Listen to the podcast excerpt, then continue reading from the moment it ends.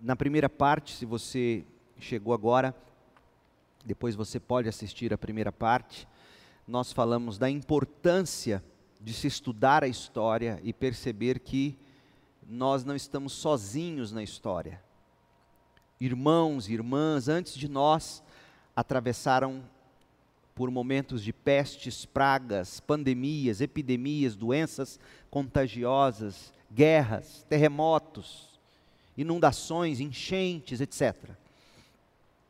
E, inclusive, mostramos documentos no Brasil, igrejas batistas, ah, enfrentando, por exemplo, o surto de varíola em 1926, com o templo fechado, igreja fechada durante o mês de fevereiro inteiro de 1926 até o dia 10 de março de 1926.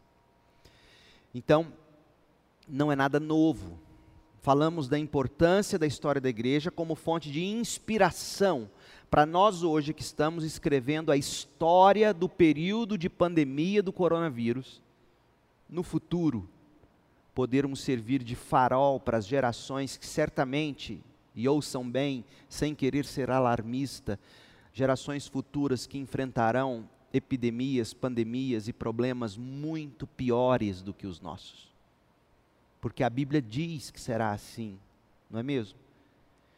E as próximas gerações precisarão olhar para trás em busca de história, da mesma forma que nós estamos hoje olhando para trás. E nós precisamos então escrever a boa história, deixando um rastro de fé, de esperança e de amor para as próximas gerações. Nós vamos entrar agora na peste que ficou conhecida como peste de Cipriano. A peste de Cipriano, no século, fim do século II, início e durante o século III.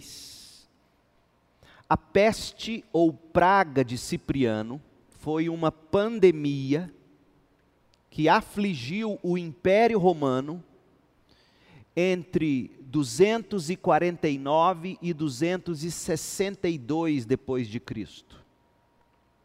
Acredita-se que a pandemia tenha causado escassez generalizada de mão de obra para a produção de alimentos, sem agricultores, sem pecuaristas, sem pessoas que cuidavam das plantações, portanto, sem plantações, sem alimentos, e também sem mão de obra, sem soldados para repor o exército romano, que ia perdendo seus soldados nas linhas de frente de guerras, e também por causa de doenças e epidemias, já que naquela época, imagine você, as condições de higiene e de saúde eram muito precárias, se não inexistentes, não é?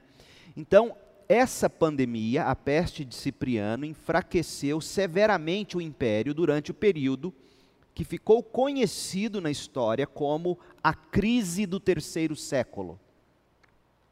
A peste leva o nome de Cipriano, que era um bispo da cidade de Cartago.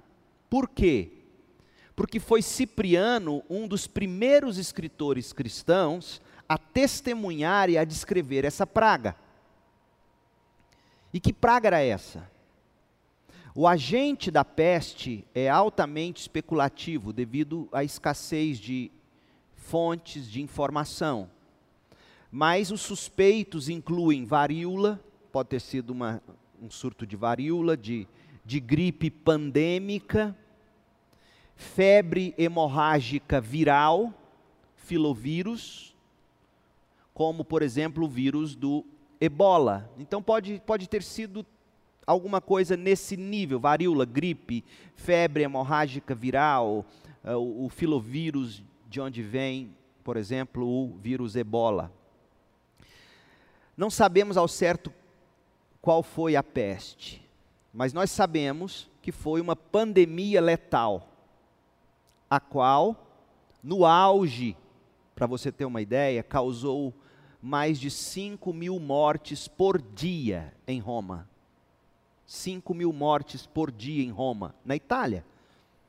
E nós estamos lamentando acertadamente, corretamente, a morte de 800 pessoas, cerca de 800 pessoas ontem na Itália. Só ontem na Itália.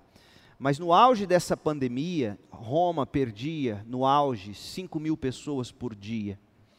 E enquanto a praga enfraquecia brutalmente o Império Romano, ouça, e é isto que nos interessa, a resposta cristã a esta pandemia ia ganhando a admiração das pessoas. A forma como os cristãos respondiam, cuidando, abençoando aqueles afetados pela pandemia, deixava os pagãos, inclusive, admirados da atitude cristã. E isso provocou o aumento crescente, vertiginoso de, de pessoas que se entregaram ao cristianismo. O número de seguidores cresceu, ouça você, na mesma proporção do número de vítimas. Por quê? Por causa do bom testemunho dos crentes. Ouça o que disse Dionísio. Dionísio era bispo de Alexandria. Ele relatou o seguinte, abre aspas: a maioria dos nossos irmãos cristãos mostrou amor e lealdade ilimitados, jamais poupando a si mesmos e pensando apenas uns nos outros. Indiferentes ao perigo, cuidaram dos enfermos, atendendo a todas as suas necessidades e ministrando-os em Cristo e com eles, com os enfermos, partiram serenamente e felizes dessa vida. Por quê? Porque eles chegavam sadios para cuidar, contraíam a doença e morriam com os doentes. Pois eram infectados com a doença daqueles a quem serviam, bem como de seus vizinhos, e aceitavam alegremente suas dores. Muitos, ao cuidar e curar os outros, transferiam a morte deles para si mesmos e morriam em lugar dos que eram curados. Veja essa evidente semelhança com Cristo.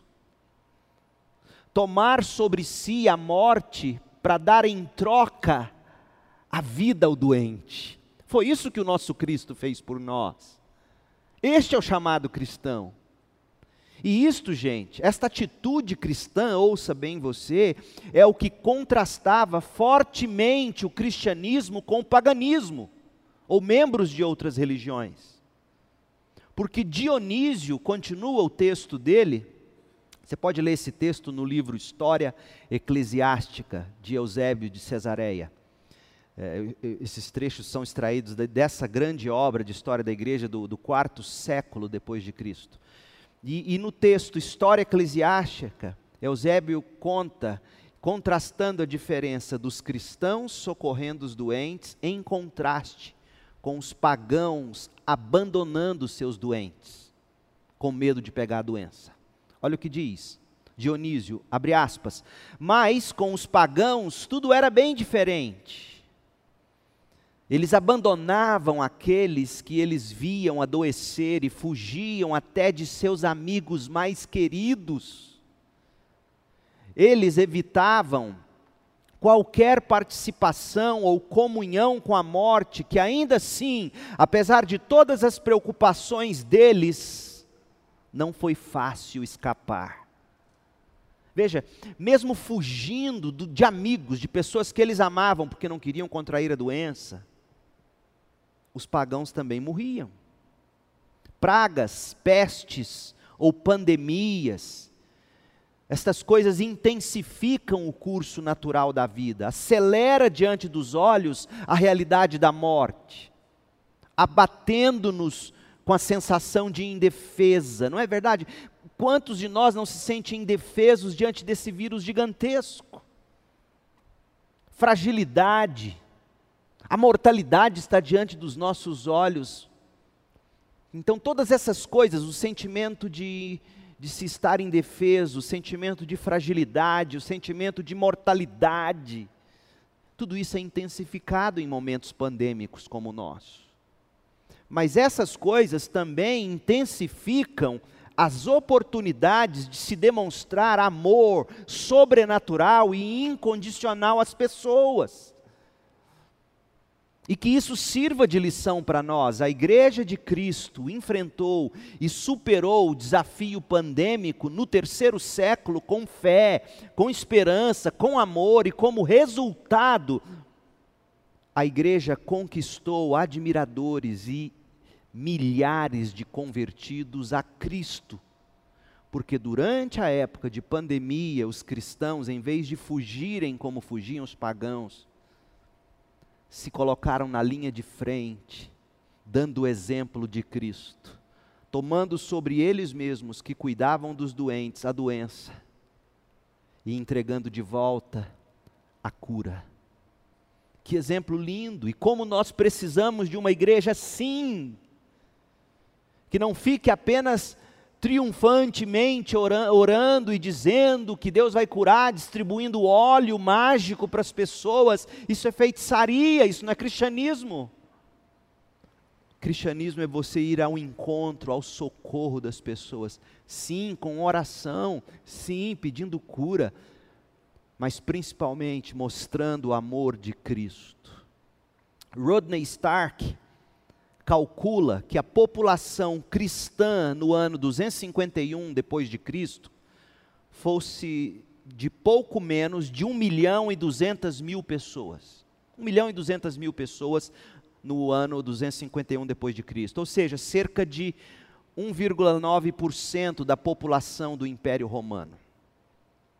Embora a igreja ainda representasse apenas essa minoria minúscula dentro do domínio dos romanos, 1,9%, embora pequeno número, a igreja já observava a expansão.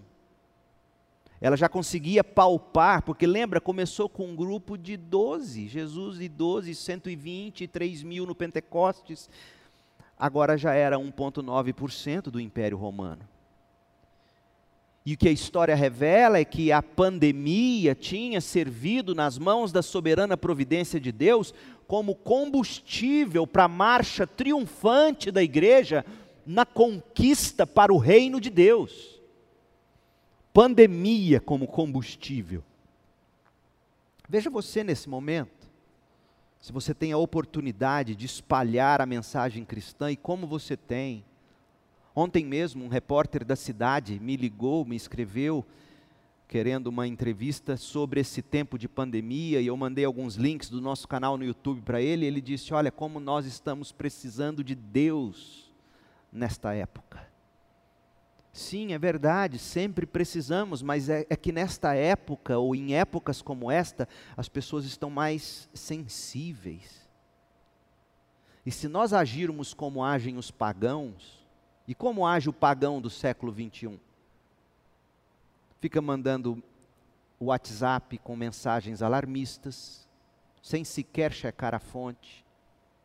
E por isso, outro dia eu dei uma bronca na igreja: não vamos admitir mensagens de coronavírus nos grupos da igreja. Pagão age assim, apavorado, com medo, vai quebrar o mundo, vai quebrar, vai passar. Calma. Lembra do texto bíblico que nós lemos hoje? Orlando leu para a gente: não vamos andar ansiosos com coisa alguma. Quem faz assim são os pagãos. Os crentes usam esta oportunidade para abençoar, como foi no, no, no século 2 e 3. O crente vai ao encontro das pessoas de alguma maneira. O crente tem a cabeça de uma criança, como a Mirella, que a Micaela me contou hoje. Mirella tem seis anos e ela disse: Ô oh, coronavírus, obrigado, porque papai e mamãe estão tá em casa brincando comigo. Por isso que Jesus diz que a gente tem que ser como crianças.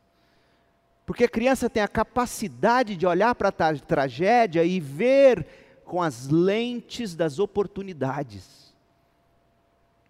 Crentes, encontre maneiras neste momento de servir, não seja como os pagãos. Ainda naquele período, século 3, outra peste surgiu no Império Romano. Era diferente da peste anterior, talvez fosse sarampo, embora não se tenha certeza. Mas as taxas de mortalidade eram tão altas quanto a peste anterior. E de novo, cidades da Itália foram abandonadas, algumas para sempre. Então veja, a gente está vendo Itália e temos que orar por aquele povo, pelos médicos, pelos pastores, pela igreja na Itália. Não é de hoje que a Itália é varrida por pandemias. Cidades da Itália foram abandonadas, algumas para sempre. A infraestrutura militar e romana foram massivamente enfraquecidas e mais uma vez os cristãos salgaram e brilharam no meio de todo aquele caos. Cipriano, bispo de Cartago, coloca nos seguintes termos, abre aspas: Quão adequado, quão necessário é que essa praga e pestilência, que se revela horrível e mortal, busque pela justiça de todos e de cada um e examine a mente da raça humana, sejam os saudáveis cuidando dos doentes, sejam os parentes amando obedientemente os seus parentes como deveriam, sejam os médicos não abandonando os aflitos, isto no século 3. Os cristãos motivando os médicos a ficarem na linha de frente porque os pagãos já tinham dado no pé. Veja que na cabeça desses primeiros crentes, as pandemias, pestes ou pragas ou epidemias, nos buscam, ou buscam algo em nós e acham dentro de nós sempre um de dois caminhos possíveis. Ou essas crises descobrem em nós o caminho da carne, da autopreservação e da deserção, isso é carnal, ou essas crises buscam e acham em nós o caminho do espírito, do amor, da autodoação, do auto-sacrifício. A praga do século III encontrou na igreja um povo cheio do espírito, disposto a seguir o caminho do Senhor Jesus. E eu me pergunto, o que a pandemia do coronavírus encontrará na igreja evangélica brasileira nesse século 21? O que, que ela encontra?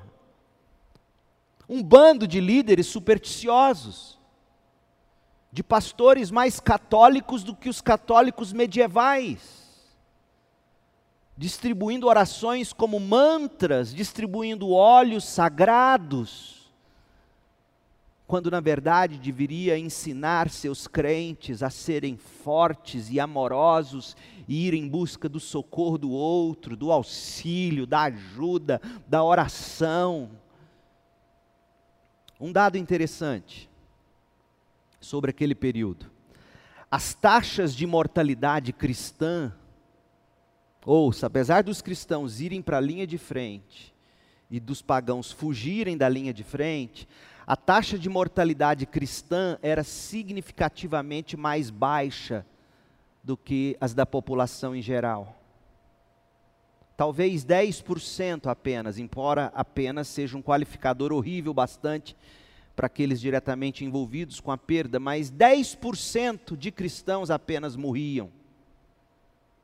O amor mútuo dos irmãos e irmãs em Cristo significava, por um lado, que aqueles que cuidavam tinham sim um risco maior de infecção. Mas por outro lado, aqueles que eram infectados tinham melhores taxas de sobrevivência, como grupo, como corpo, o corpo de Cristo. Então, na medida, na medida em que aqueles cristãos se tornavam vulneráveis à morte, expondo-se à doença para socorrer, o que de fato acontecia é que eles encontravam a vida, o grupo crescia o grupo crescia. E aí, quando passou a peste, ouça bem, os cristãos ficaram mais fortes, por três motivos. Primeiro, eles eram maiores em proporção que os demais grupos da sociedade, uma vez que mais cristãos sobreviveram. Segundo, eles eram mais resilientes, porque tinham uma esperança mais robusta diante da morte eles também eram mais fortes como comunidades, posto que criaram laços ainda mais estreitos com as pessoas e os parentes das pessoas de quem eles cuidaram e com quem eles atravessaram o sofrimento. Então veja que a igreja se fortaleceu em número, se fortaleceu em espírito e se fortaleceu em laços. Pandemias servem para isso. Ô oh, meu povo, eu cheguei hoje de manhã, igreja vaziinha, Micaela me mandou uma mensagem que me encheu os olhos de lágrimas. Quantos anos você trabalha aqui, Micaela? 18? Mais de 18 anos. E ela dizendo: tem mais de 18 anos que eu chego cedo, vejo a igreja, aquela correria e hoje ninguém. O Rui postou uma mensagem no grupo da igreja, uma foto antiga da nossa igreja, e, e eu espero que ele esteja correto quando, quando tudo isso passar, a gente poder dizer de coração: alegrei-me quando disseram, vamos à casa do Senhor. Que este período sirva para você crescer em espírito, sirva para você contribuir para que a igreja cresça em número, evangelize, discipule, mas que esse momento também sirva para você crescer em laços de afeto e de comunhão. Então, se você quiser saber como o cristianismo, ouça, como é que o cristianismo passou de um movimento obscuro, pequeno, marginal, à margem, para representar, no final dessa segunda pandemia no Império Romano, representar cerca de 6 milhões de fiéis no ano 300 depois de Cristo. Como é que a igreja cresceu tanto? Não foi usando o WhatsApp. Não foi através de YouTube ou mídias sociais. Foram os crentes na linha de frente, cuidando uns dos outros, tomando sobre si as doenças porque eram infectados, para entregar em troca cura e vida. Assim a igreja cresceu. No final de toda aquela crise, a igreja deu um salto de um, de um milhão e pouco para mais de seis milhões de fiéis. Você tem noção disso? Num período onde notícias andava de marcha ré, de tão lento. Mas ao verem os crentes ali amando, cuidando, encarnando Jesus, até pagão parava para ver e ficava admirado. Ó oh, meu povo, por menos barulho, e por mais cuidado em amor. Vamos dar um salto na história, agora a peste negra. A peste negra, que foi a peste do século IV.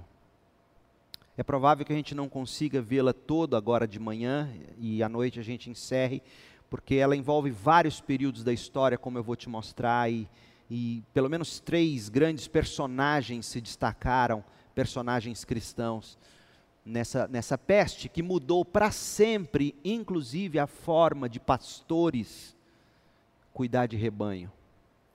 Porque tudo aquilo que se viu no primeiro século, no segundo século, no terceiro século, na época das pandemias, foi se perdendo até o século XIV com a igreja na Idade Média, o cuidado do rebanho foi sendo deixado de lado. O cuidado do rebanho na era da Idade Média se tornou o que é parecido ao que se vê em templos evangélicos contemporâneos. Os pastores ou presbíteros não iam mais às casas para orar e tratar das pessoas com óleo de cura, de medicina. Na Idade Média, o que acontecia? Os templos se encarregavam de vender indulgências de vender promessas de cura. Não é isso que você vê na maioria das igrejas aí hoje? Pastores entregando kit pandemia, onde é uma oração de confissão positiva, baseado no Salmo 91, óleo para curar e o envelope para você dar o dízimo e oferta. Nenhuma palavra de esperança, apenas triunfalismo. Você vai sair dessa, você vai sair dessa, você vai sair dessa. Isso é Idade Média, meu povo.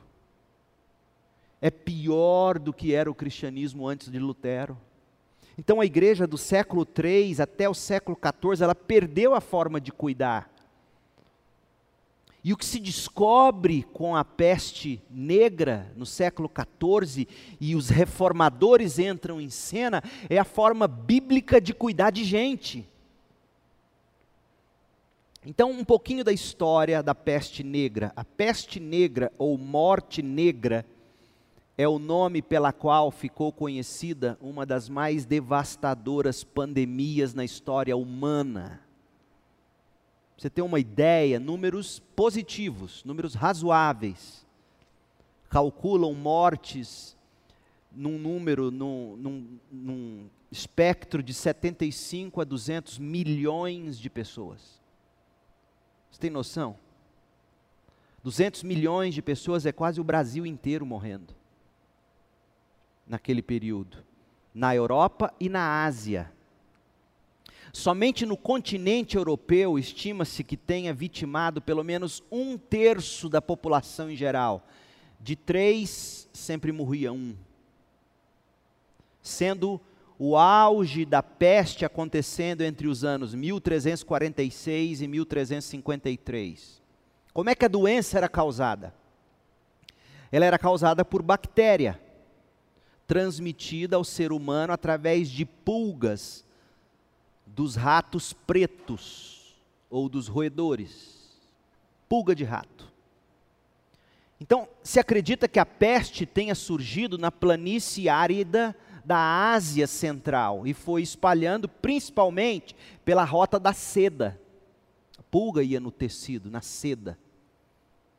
Alcançando a Crimeia em 1343. A população humana, ouça o que eu vou dizer agora, dados históricos, a população humana não retornou aos níveis pré-peste até o século 17.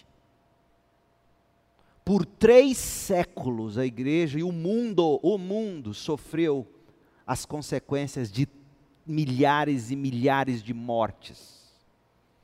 E a peste negra, ela continuou a aparecer de forma intermitente e em pequena escala pela Europa, até particularmente desaparecer do continente apenas no começo do século XIX, 1800 e alguma coisa.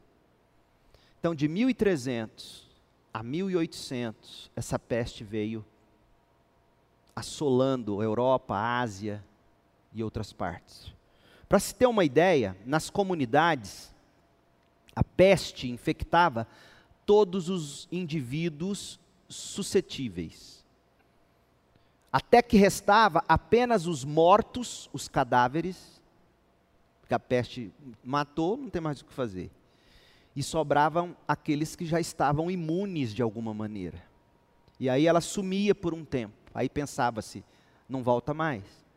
Só que quando começava a surgir outra geração, filhos que iam crescendo, de pessoas não imunes, ela vinha e atacava de novo. A peste negra, portanto, atacou em ondas de epidemias por quase cinco séculos. E não é sem motivos que ela tenha gerado vários efeitos e consequências religiosas, sociais, econômicas, afetando drasticamente o curso da história europeia e, por que não, mundial. E aí surge o primeiro personagem desta época, Martinho Lutero. Martinho Lutero. Nós vamos falar hoje de manhã, nessa parte, sobre Lutero e aí a gente encerra e à noite a gente volta e fala dos demais e termina. Mas Martinho Lutero, Martinho Lutero viveu de 1483 até 1546. Martinho Lutero morreu com 63 anos. Em 1527, a peste negra atingiu a cidade onde Lutero estava na Alemanha, Wittenberg. 1527. Lembre-se, 1527, a reforma protestante tinha começado em 1517. Então já havia passado 10 anos de reforma protestante em andamento. Quando a peste negra atingiu a cidade de Lutero, na Alemanha, muitos fugiram, abandonando a cidade, abandonando a universidade. A cidade de Wittenberg era essencialmente uma cidade universitária o coração da reforma protestante, onde os pastores da reforma, os pastores que sairiam para fazer as reformas doutrinárias nas igrejas, saíam dali. Ali era o coração do negócio, o motor, o cérebro da vida da reforma protestante. E as pessoas começavam a fugir, iam embora. Lutero, o pai da reforma, decidiu ficar, não abandonou o barco. Ele ficou e ficou junto com ele, obviamente, a esposa dele, a Catarina. Catarina viveu de 1499 a 1552. Catarina morreu com 53 anos. Ela é conhecida como a dama da reforma protestante. Ela viveu casada com Lutero por 21 anos. Lutero morreu em 1546 e ela continuou viva até 1552. Os dois permaneceram apostos, e detalhe: Catarina estava grávida e ficou. Ah, por mais Catarinas. E ela ficou cuidando dos doentes. E sabe qual era o texto bíblico que motivou Lutero a não fugir Mateus 25. Abra sua Bíblia em Mateus 25, de 41 a 46. Esse era o guia do casal. Era isso que mantinha o coração de Lutero e de Catarina gestante, enfrentando a epidemia, a peste negra de frente. E como você verá a seguir, enfrentando isso para cuidar daqueles doentes que não tinham mais nem como fugir. Esse é o pastor.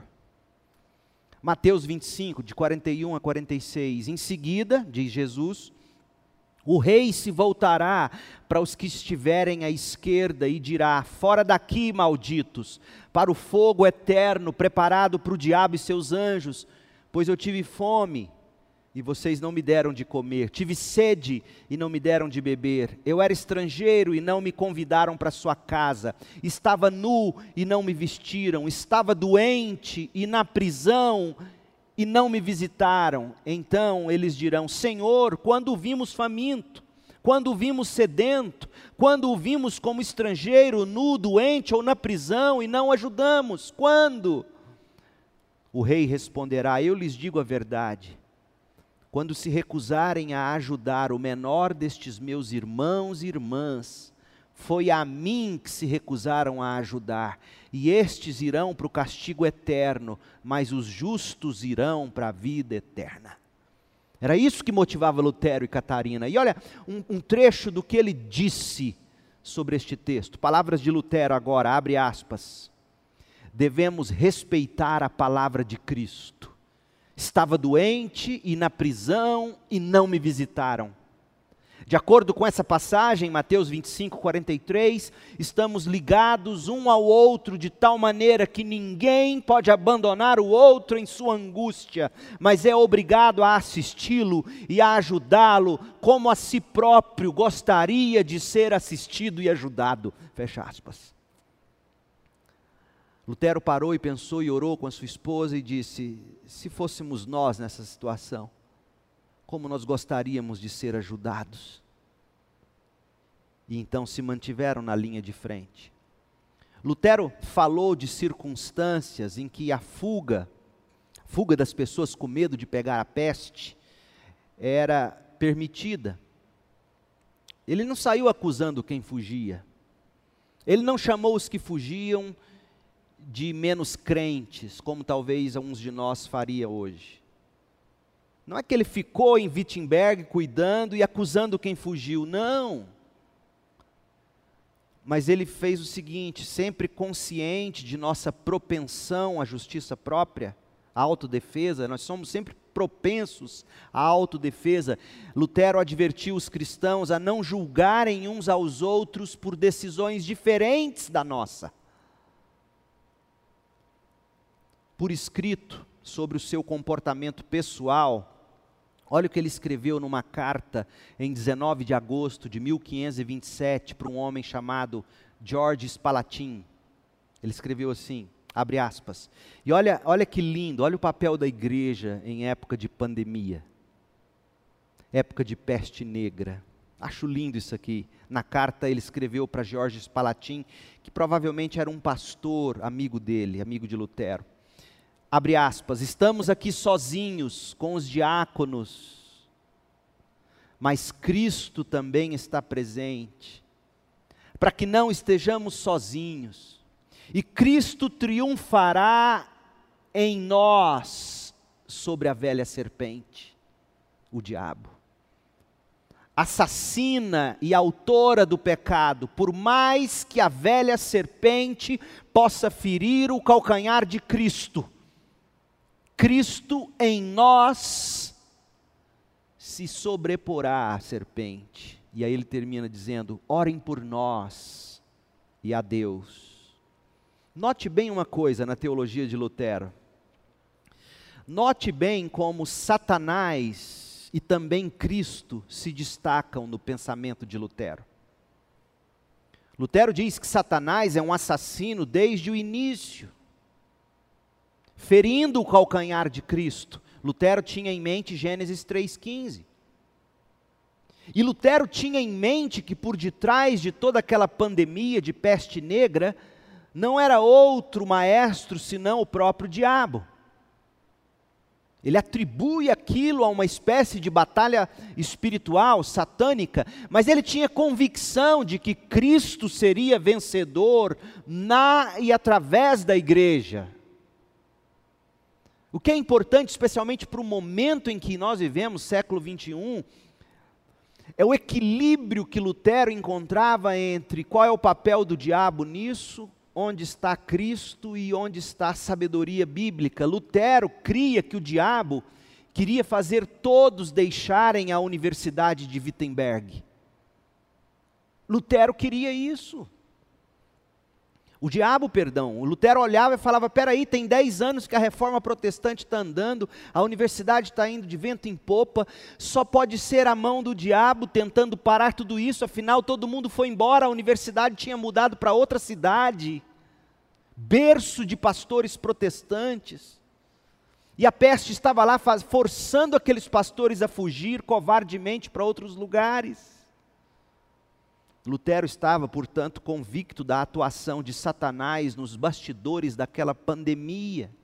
Também não era para menos.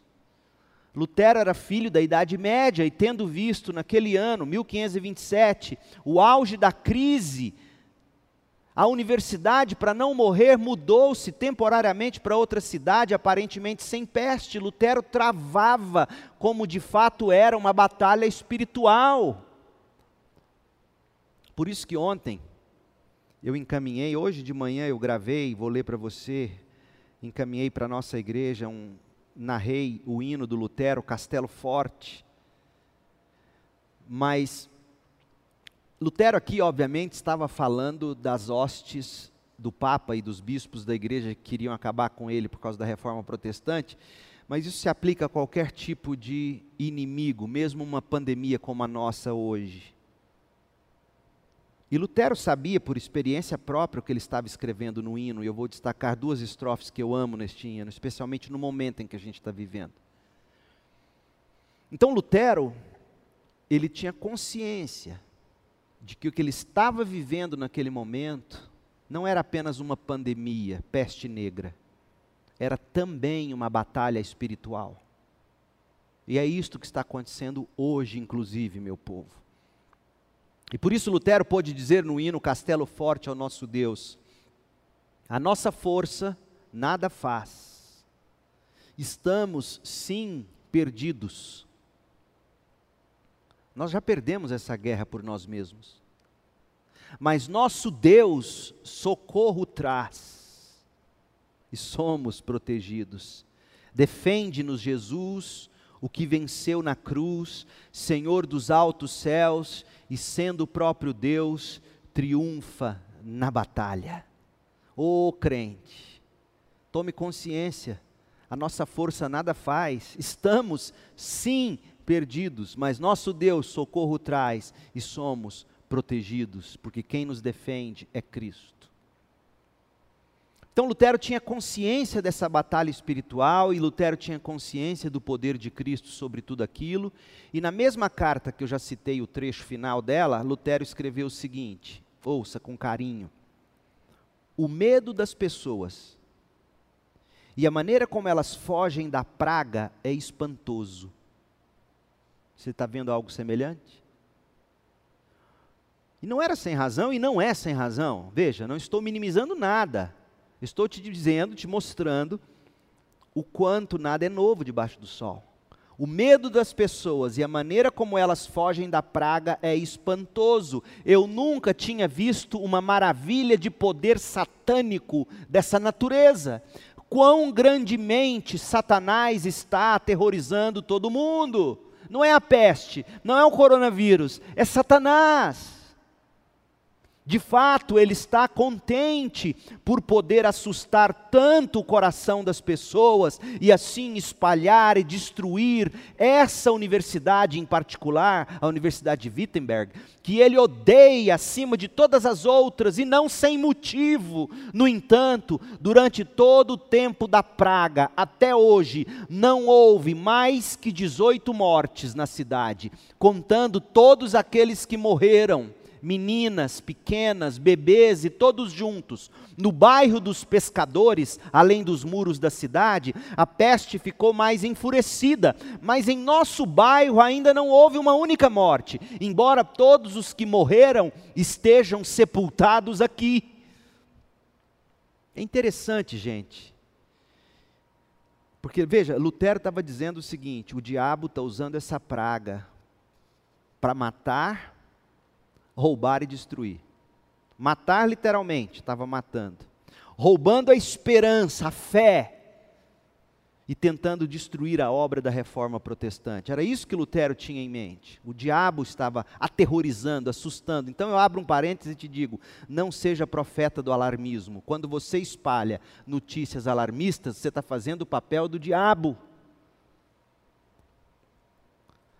Mas mesmo crendo que toda aquela pandemia era parte de ataques satânicos, ouça, isso aqui é muito importante. Lutero cria também que algumas doenças poderiam ser resultado de magia negra. Eu não estou dizendo a você que eu concorde com Lutero, estou apenas te trazendo um fato histórico. Lembre-se, ele era filho da Idade Média. Então, ele, duas coisas importantes para você pensar. Ele cria que algumas doenças poderiam ser fruto de magia negra. Segundo, ele cria que o diabo estava usando aquela peste negra para aterrorizar todo mundo. Mas terceiro, Lutero cria no poder da medicina e de medicações. Dorme com essa. Ouça, perceba quanto equilíbrio há nas palavras de Lutero, nessa mesma carta que nós já citamos. Veja como Lutero via a batalha espiritual e o uso de remédios, de cuidado, de bom senso, cuidado pastoral como um pacote necessário para a cura do corpo e da alma. Olha o que ele diz na carta. Hans Luft, que era um amigo deles, um pastor, professor, que estivera doente. Hans Luft está de novo em pé e já obteve vitória sobre a peste. Muitos outros também estão se recuperando, se usam a medicação. Você escutou, Lutero? Mas muitos são tão ignorantes que rejeitam a medicação e morrem desnecessariamente. Palavras de Lutero. Espera aí, Lutero, eu achei que você tinha dito que isso é espiritual. É, mas remédio é de Deus, prudência é de Deus, bom senso é de Deus. Ignorância não é de Deus. Ele está chamando esse povo que se recusava a tomar o remédio e, e, e a submeter às, às normas de precaução, ele chama esse povo de ignorante, estavam morrendo desnecessariamente. Aí ele continua, ele diz: O filho pequeno de justos Jonas, João, também morreu. Ele e sua família foram para o local do nascimento. Fico aqui e é necessário ficar aqui por causa do terrível medo entre as pessoas. Veja, Lutero equilibra, como a gente tem que equilibrar hoje, as questões espirituais, satânicas, porque nossa luta não é contra a carne e o sangue, nossa luta não é contra coronavírus, é contra principados e potestades nas regiões celestiais. Lutero via o diabo infligindo as pessoas com doenças, e com temores. mas ele via o Cristo muito mais poderoso sobre tudo isso. E ele também via a necessidade de não sermos ignorantes, ignorando medicamentos, ciência, medicina. Porque quando Lutero fala que eles rejeitavam a medicação e morriam desnecessariamente, Lutero está dizendo: essa rejeição à ciência é satânica. Então, Lutero via esse equilíbrio. E uma coisa linda de se ver aqui, que geralmente a gente não vê, a necessidade que Lutero tinha e sentia de estar ali presente, sem fugir, para ajudar aqueles que estavam amedrontados. Gente, muito mais poderia ser dito sobre o cuidado pastoral de Lutero. Lutero tem um artigo, uma carta de fato, que foi escrito para um pastor Johann Hess, pastor em Breslau. O título em inglês, eu vou, eu tradução livre, eu não encontrei esse artigo em português. Ele responde o seguinte, Lutero: se alguém pode fugir de uma peste mortal. Gente, é um documento primoroso sobre cuidado pastoral e fonte de encorajamento para crentes. When one may flee from a deadly plague. Para aqueles que entendem o inglês, whether one may flee from a deadly plague. Se alguém pode fugir de uma peste mortal. Leia esse artigo se você tiver acesso a ele. Você, certamente o encontra na internet. Documento primoroso de cuidado pastoral. Então, em resumo, e a gente vai continuar à noite, Deus permitindo. Lutero cria de todo o coração que Cristo é mais forte e mais poderoso que a peste e o diabo por trás de tudo.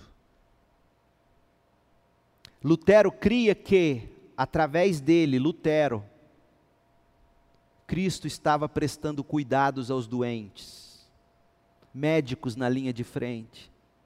Vocês são Cristo para as pessoas no melhor sentido da expressão. Vocês correm o risco de tomar sobre si a enfermidade para entregar de volta a cura, o que o nosso Cristo fez por nós. Sabe de onde vem essa ideia? Não vem do paganismo, não vem do ateísmo.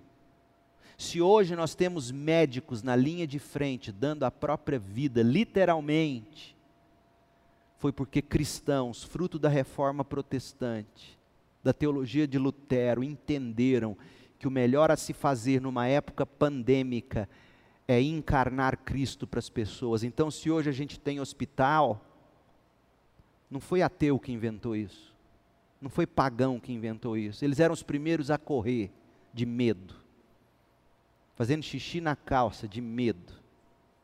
Crentes corajosos na linha de frente, acolhiam os doentes na sua casa como Lutero fez, como Catarina fez, grávida, cuidava deles, sob risco de morrer, como tantos morreram, cuidando.